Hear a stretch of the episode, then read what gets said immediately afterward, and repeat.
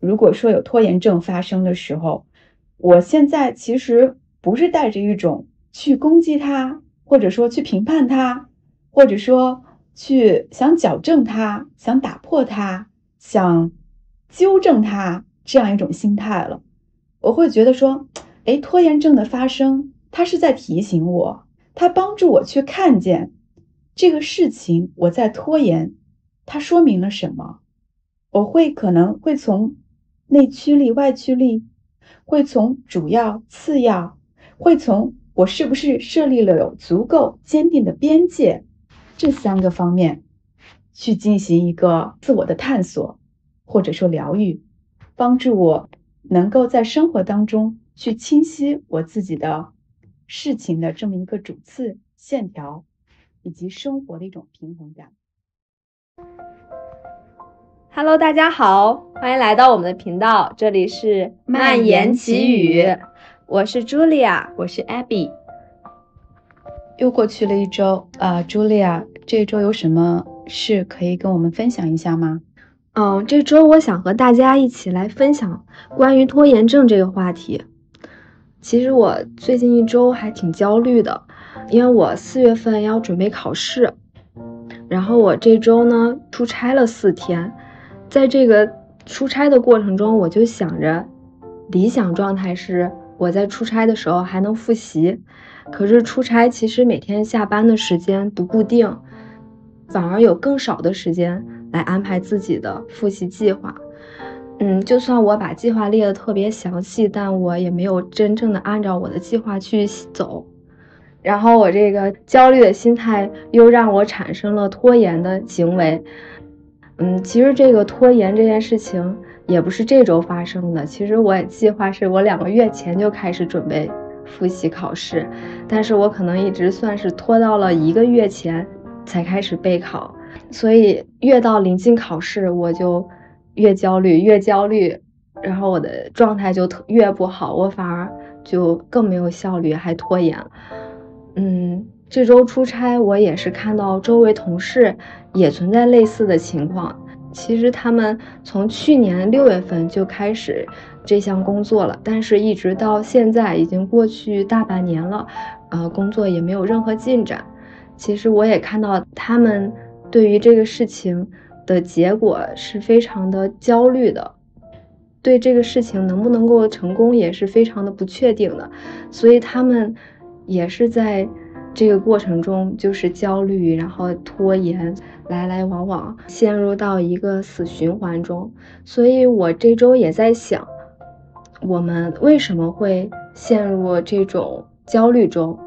可能每个人背后的这个根源都不一样。然后我就想分享分享我自己这个焦虑还有拖延是源自于哪里吧。我就在回顾我自己，其实最开始可能是小学的时候，每次嗯老师布置作业，特别是寒暑假作业，我都会拖到最后几天再去做。还有就是复习的时候，很多同学在复习阶段能够为最后的结果争取到更好的机会的时候，反而是我最不愿意去复习的的时候，我就在想。呃，为什么我会一遇到考试，一遇到复习，一遇到写作业就爱拖延呢？其实，会不会是因为我害怕老师看到我成绩不行这样一个本质呢？就是其实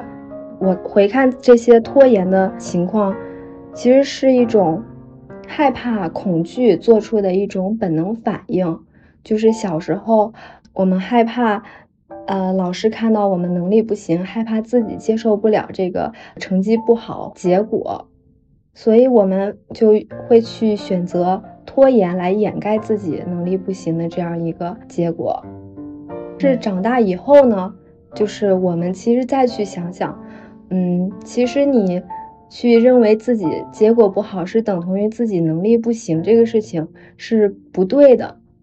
面对这个结果的时候，大家就可能对自己要求太高了，然后在过程中觉得自己达不到那个要求，就会选择退缩，所以就会拖延。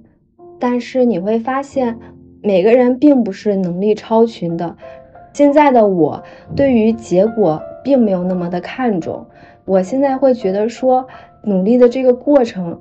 我觉得是最宝贵的价值的，所以，我并不是那么的看重那个最后能不能成功的这个结果，就会让我对于拖延这件事情，会去打破这个界限，不再一而再再而三的去拖延了。对，这是我这一周自己通过去回看自己小时候，去看到，呃，自己拖延这件事情，呃，看到了问题所在，也在想，是因为自己对自己要求太高，自己对结果的看重，这些东西，现在看来并不是那么重要。如果我们用成长的心态去看问题，拖延是可以被打破的，这个拖延是可以改变的。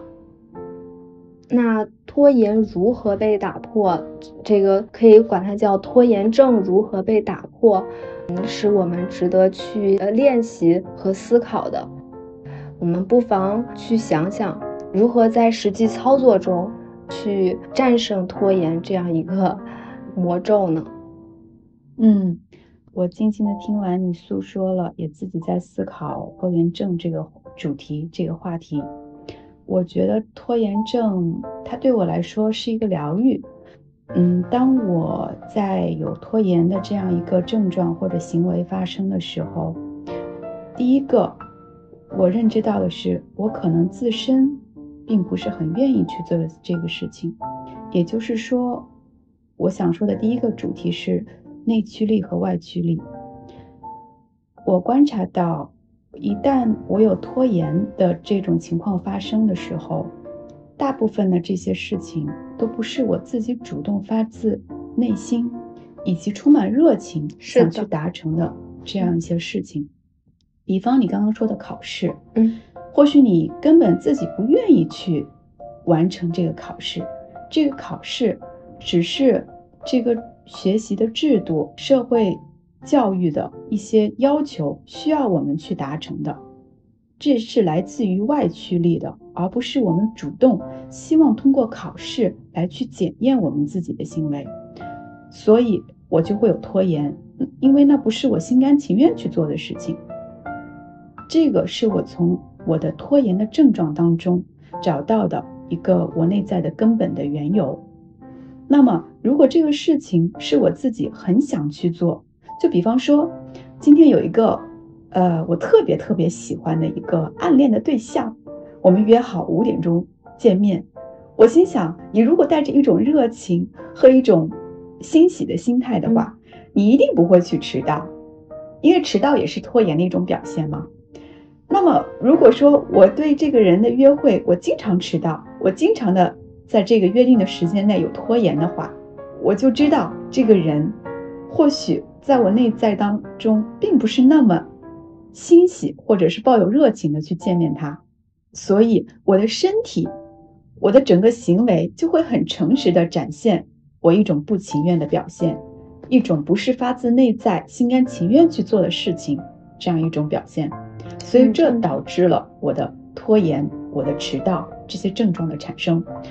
对我来说，拖延这个症状，它是一个很好的指示。只是我一这个事情或许不是我自己想做的，不是来自于我内心的内驱力的，那么我可以去进行一个思考哦，这个事情原来它并不是那么重要，因为是内驱力和外驱力，对我来说也可以去分辨这个事情对我的重要性，以及可以帮助我去矫正。那这个事情如果说不是我自己要做的，呃，只是为了。外界的一个要求，外界的一个标准，我去达成的话，或许这个事情我可以进行一个切除，或者是进行一个拒绝，减少我内在的焦虑感。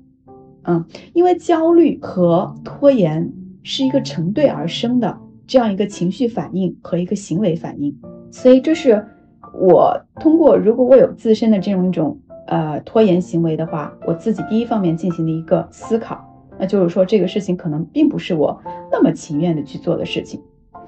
第二，我就会想，我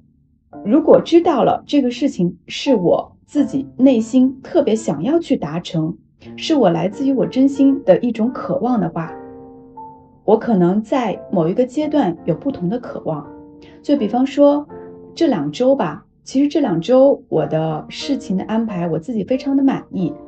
嗯，我也越来越能够去剥离掉一些不是我自己心甘情愿、渴望想去做的事情的时候，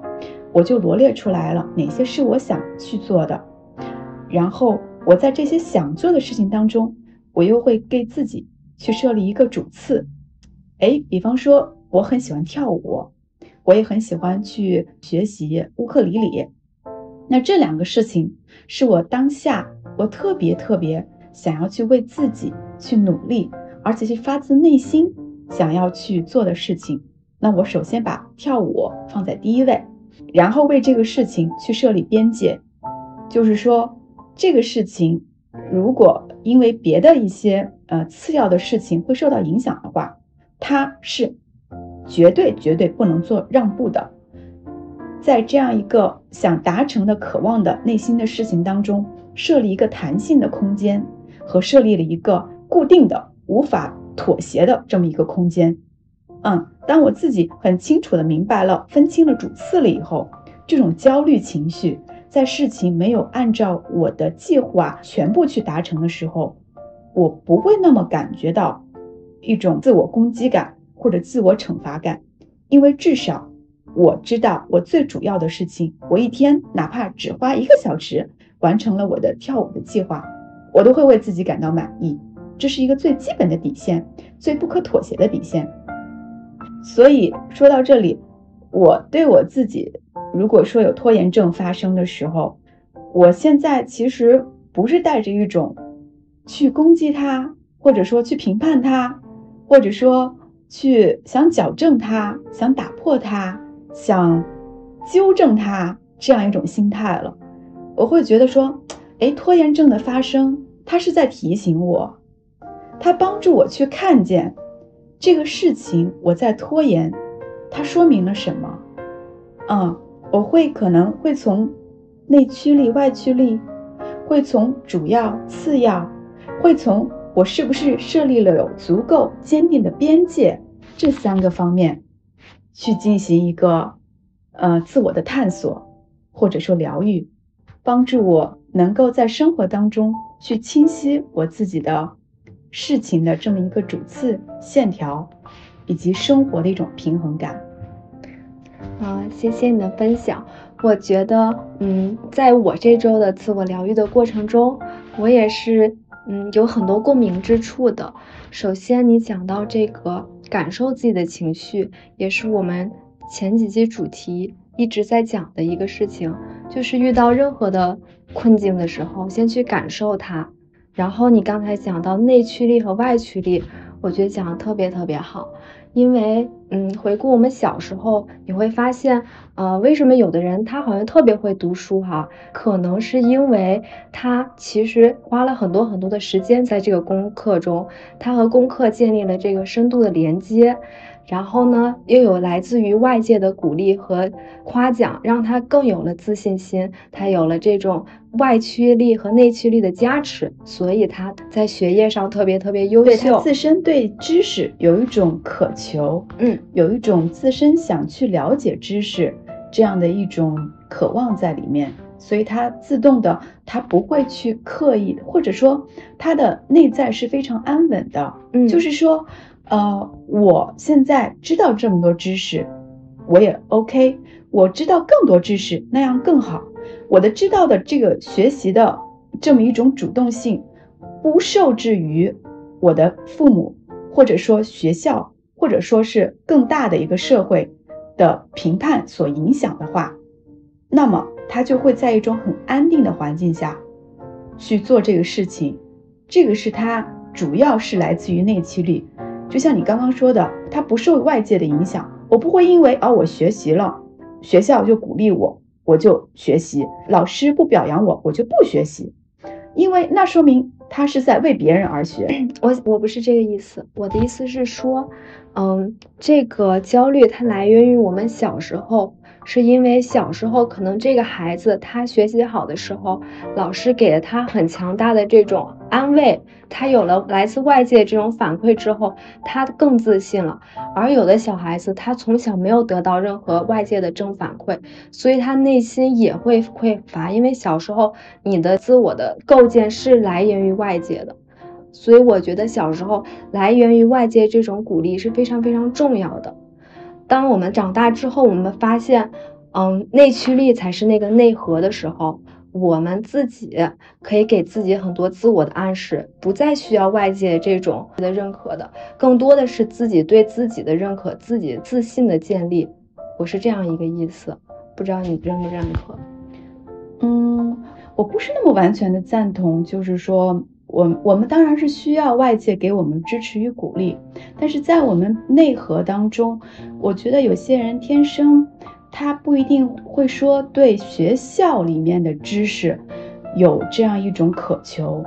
可能有些人就是对学校之外的一些知识也有天生的渴求。当然，每个人有自己。那如果说只依照于你的父母外界的东西给予你一些赞扬的话，嗯，这个我感觉依依然不会是你来自你本质的这么一种内核的东西。就是说，我们在一开始的时候，很多的孩子他可能是在一些学校知识之外的一些兴趣方面有天生的探索欲望。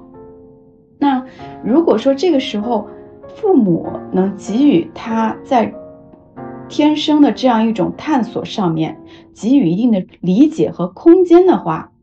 那依然是他的内驱力。那这个内驱力或者不受制于父母的赞扬或者肯定，至少父母尊重了孩子的空间与边界。我觉得这个是他的内驱力，而不完全取决于外界是不是对他有肯定、有赞扬、有支持。最重要的一点是。外界尊重了孩子的边界和他的空间，而不去进行干扰。嗯，这是我对内驱力的理解吧。嗯，那存在于本质核心的东西。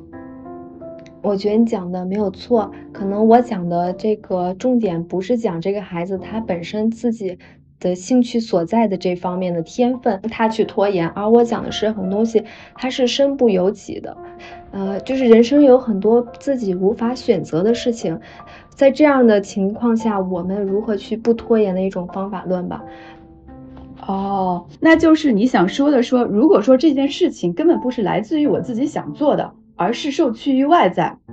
要做的话。我们如何达到不拖延？嗯，对，是这个概念，可能是不一样在这儿。嗯，我的价值观里头应该不太很大程度上去做，嗯，受制于外界想做的事情，而去。所以我们可以从不同的角度来讲，那这样也很好。因为我的角度就是，我会去选择我想做的事情，嗯，这是我当下以及以后的人生的这样一个出发点，一定是由心而发的。所以说，我想做的事情一定是来自于我内心渴求和内驱力而生长的。如果你能够去选择这个事情是发自你内心的，那么我觉得这个就会。很大很大程度上去杜绝这样一种内心的焦虑感，因为你在为自己的事情所去做，就像你去见一个你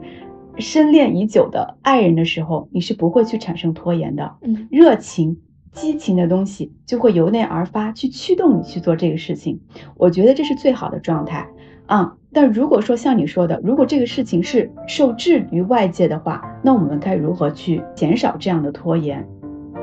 是的，是的。就如我遇到的这样的一个困境，呃，我刚才也讲了，它是一个死循环。当你为某事焦虑的时候，你更自然而然、本能的选择的是去拖延，是因为你对这个事情的最后的结果是有一种恐惧和太完美主义的这种心态的，所以你会选择拖延。当你选择拖延的时候，你的痛苦、你的焦虑是减轻的。如果说是这个事情不是来自于你真心渴望要做的，比方说你的考试，嗯，你说你下个月的考试，那你有没有想过你的考试是为了什么呢？你可不可以在是的，这样一种发心的时候，去为自己去做一些。是的，每当我拖延的时候，我就会去想，想象那个考完之后拿到证之后那种心情好的那种状态。当你去想到一些美好的事情的时候，你的这种焦虑就会减缓一些。你考这个证是为了什么呢？为了工作加薪呀。啊，那所以说，其实工作加薪才是你真正去考证的这个动力，对吧？嗯嗯，那你就可以去思考，如果说，哎，我考了这个证，我就可以加薪了。我加薪以后，我就可以有更多的能力去迎接我更美好的生活，可以在生活当中有更多的自主性了。嗯，那这样一种，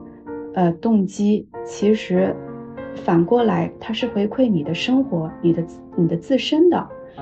如果说你可以在这方面去进行一些更深入的探索的话，你或许能够把这个考试是来自于这个工作的要求，转化成是为了自己，可以将一种由外驱力所引起的这样一个事件，去将它转化成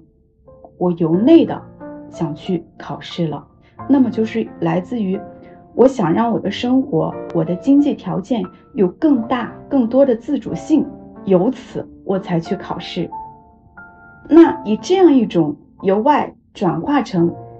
内驱力的话，或许能够帮助你去减少一下拖延。因为在每一次你考试的时候，你就会想，嗯，我考试不是因为工作的要求或者加薪的这么一个门槛，而只是因为我自己。想要有更多的金钱上面的自主性，当把所有的这一切外在转化成都是为我内在去服务的时候，备考也好，为这个考试的证去争取也好，会有更多的激情与动力。是的，可能我这方面还没有想的特别的，像你像你说的，有一种真的是发自内心的去渴望去争取的一个心态，可能我还没有想的特别清楚。我可能像你说的，总是在面对这个焦虑的时候，只是看到焦虑本身，并没有看到如何把它真正的转化成自己的动力和力量去去获取的。所以，我们现在可以总结了：如果这个事情是你内驱力想去做的事情的话，我们自然而然不会去拖延。那么，如果这个事情是由外部条件所设定的门槛的话、要求的话、条件的话，我们也有能力将这样一种外部需要达成的目标，转化成真正为我们自身服务的内驱力。嗯，我想补充一点，就是最后这个考试的那个结果，它呃是否好或者坏，在这个学习的过程中，尽量不要有这个压力，因为如果我太在意那个结果的话，我这一段时间还会继续的焦虑的。反而我觉得，呃，我们更看重的是自己成长的这个过程。嗯，也可以啊，对你每天吸收了多少，你因为获取到这些知识。去丰盈自己的一一些工作技能啊，或之类的，你为此感到喜悦，这也是是一件非常好的事情，而不依托于只是为了拿到那个证而感到喜悦。对，当然像你说的，你不将这个结果作为一个目标的话，你只是着重在每天去获得知识的这种喜悦的话，我觉得那这是非常非常高的一个境界了。对，但问题是，你能够，你能够每天在这些这些知识的学习上，会感觉到满足吗？如果说你真正有那种喜悦，那也不会有拖延。拖延本质上就是这个事情并不是你真心想去做的，才会有这样一种拖延的时候。就很简单，如果说这个时候你很想去去游乐场去玩。你会去拖延吗？你会巴不得我第一个先跑到 那里？是啊，现在就是因为事情，它就摆在你的面前，是那个你没得选择的。你想你想说的对，那就是转化成哎，我对我金钱的占有欲，我想有更多的自主的权利去买我想买的包，去吃我想吃的大餐。那这个就是。转化成了内驱力嘛。啊，在我每一次复习的时候，在我每天去那个看书的时候，我就想到，哎呀，我今天多看一点，多学习一天，我就更快的能拿到这个包，就更加迅速的能吃到我想吃的大餐，实现我的梦想。哎，是的，但是有一类人啊，就像你刚才讲这个情形。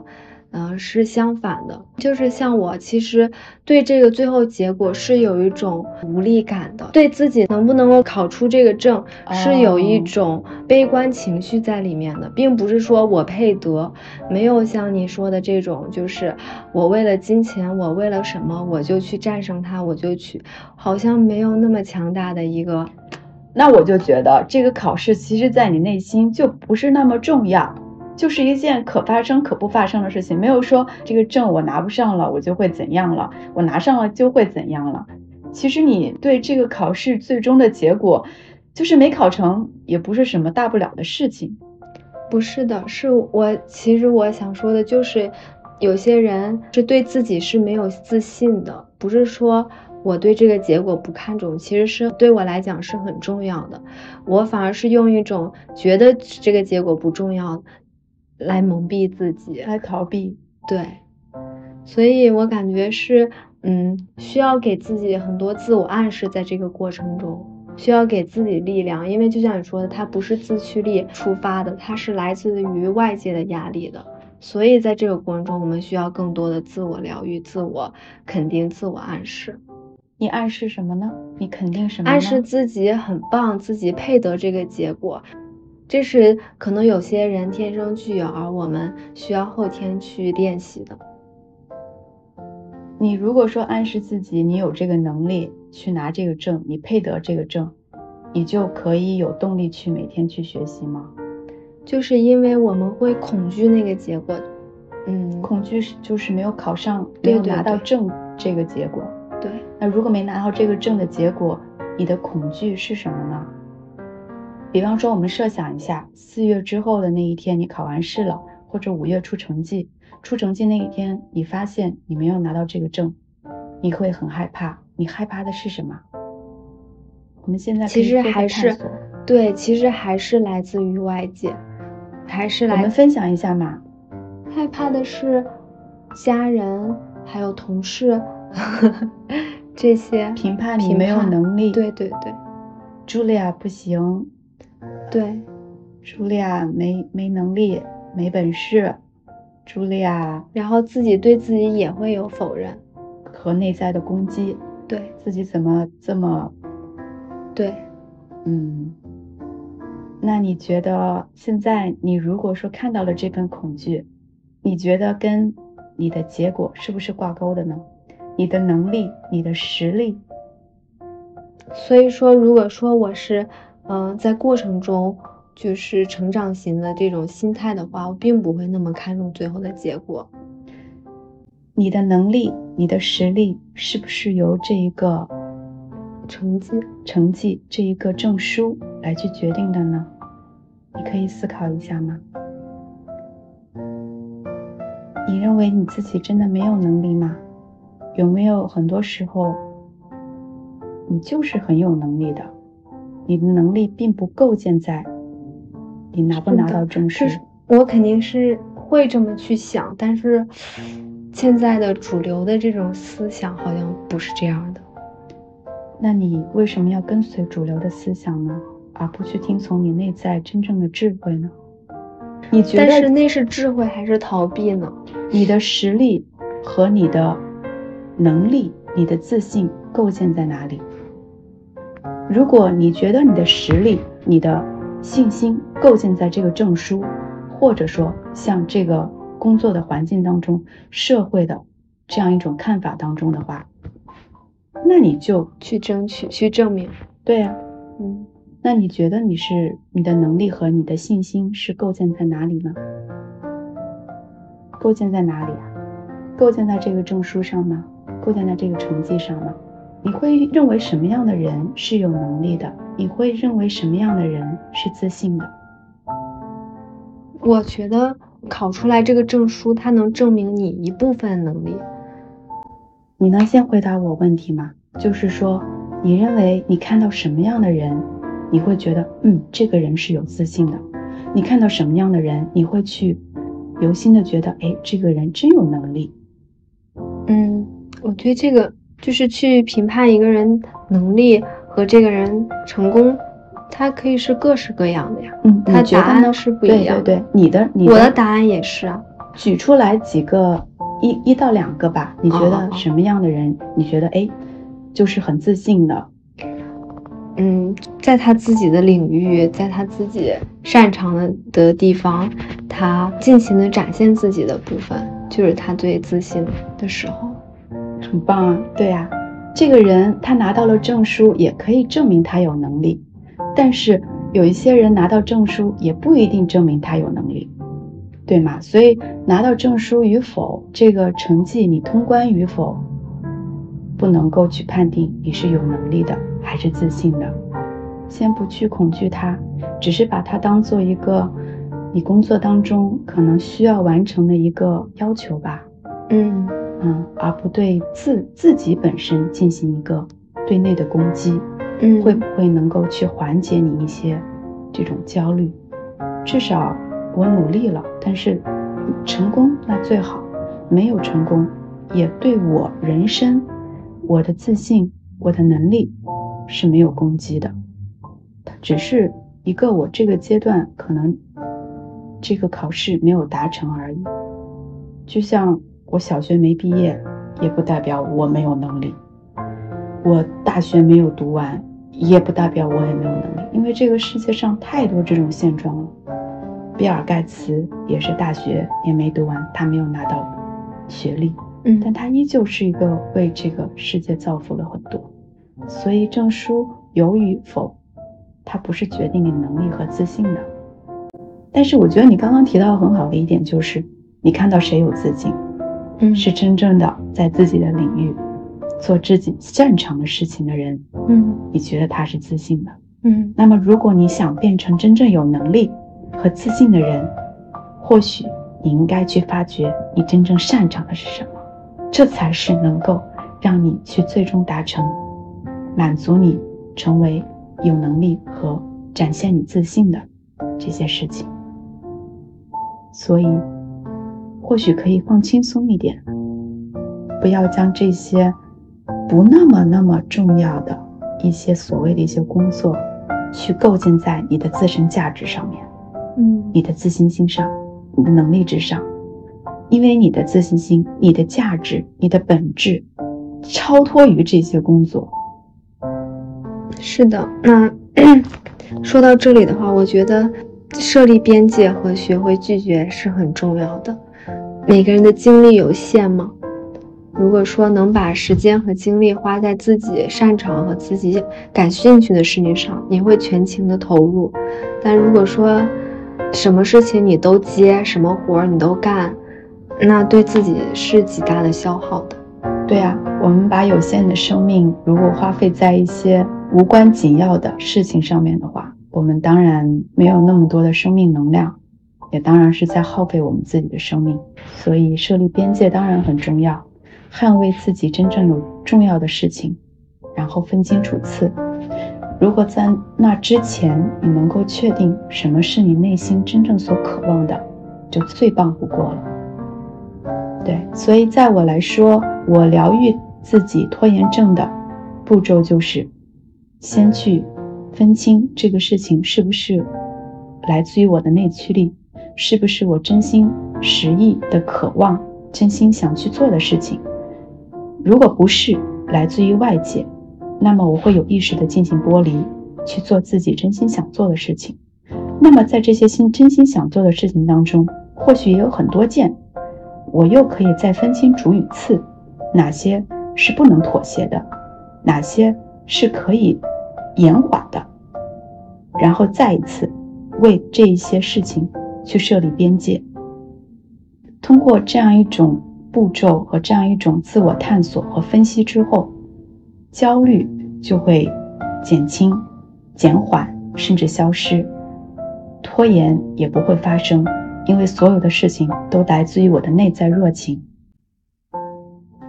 那谢谢 Abby 的分享。这期节目也让我思考了很多。我发现，当我去看自己拖延的这个问题时，嗯，我看到了自己拖延是因为害怕失败，或者是不想让人看到自己能力不行，所以产生了拖延的行为。啊，而 Abby 呢，帮我再深入的探索我为什么害怕失败，为什么害怕让别人看到自己。能力不行这个问题，我才意识到，再深层的本质是因为这件事情并不是我真正想要完成的，所以我并没有自驱力去完成它，这才是为什么我会选择拖延的原因。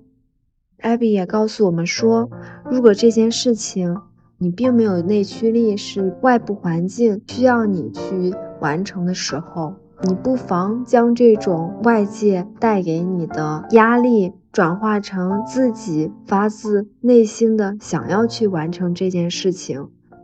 我们可以思考如何去转化自己的思想，真正的做到我发自内心的愿意去做。想必有了自己真正愿意去做的出发点，我们行动起来才会更加的顺利。那拖延就会自然而然的变成不是问题了。